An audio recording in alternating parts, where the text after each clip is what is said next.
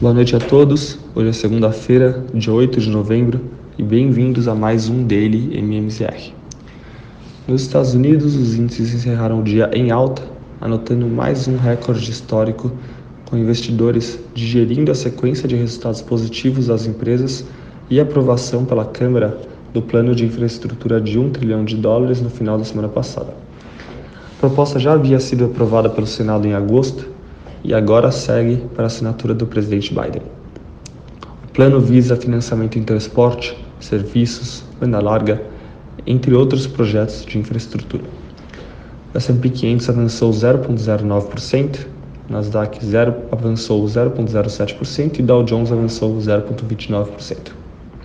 Segue no radar a divulgação do CPI de outubro, na quarta-feira, que trará mais visibilidade no rumo de inflação, da inflação ao consumidor e possíveis sinalizações do Banco Central em relação à retirada dos estímulos.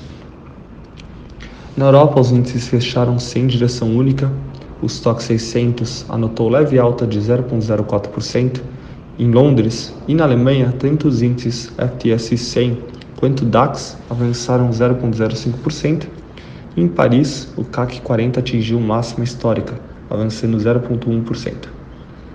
Detratores foram empresas ligadas ao setor de, de lazer e turismo, com queda de 1,06% e sendo impactadas pela nova onda de Covid na região, enquanto principais promotores foram empresas do setor de materiais básicos, avançando 1,4%, com alta dos preços das commodities e dados positivos da balança comercial da China, que foram divulgados ontem. E veio em recorde de 84,5 bilhões de dólares, acima dos 66,8 bilhões registrado em setembro.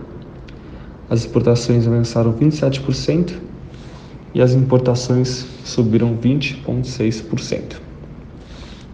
No cenário local, o Ibovespa apresentou leve queda de 0,04%, atingindo 104.781 pontos, com extensão em uma hora do horário de negociação. Destaque positivo para ações do setor de mineração e siderurgia, repercutindo os dados positivos da balança comercial da China e preço da commodity e aprovação do pacote de infra dos Estados Unidos.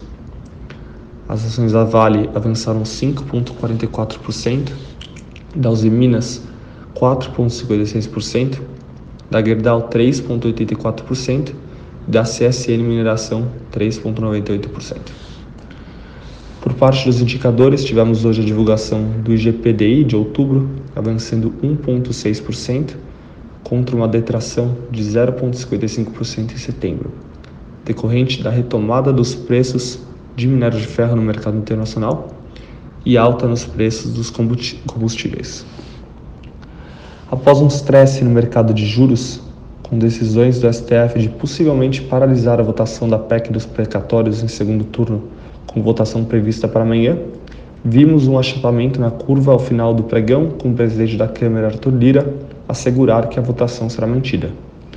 O DI para janeiro 27 caiu 0,58% para 12,02% e para 2029 caiu 0,83% para 11,97%.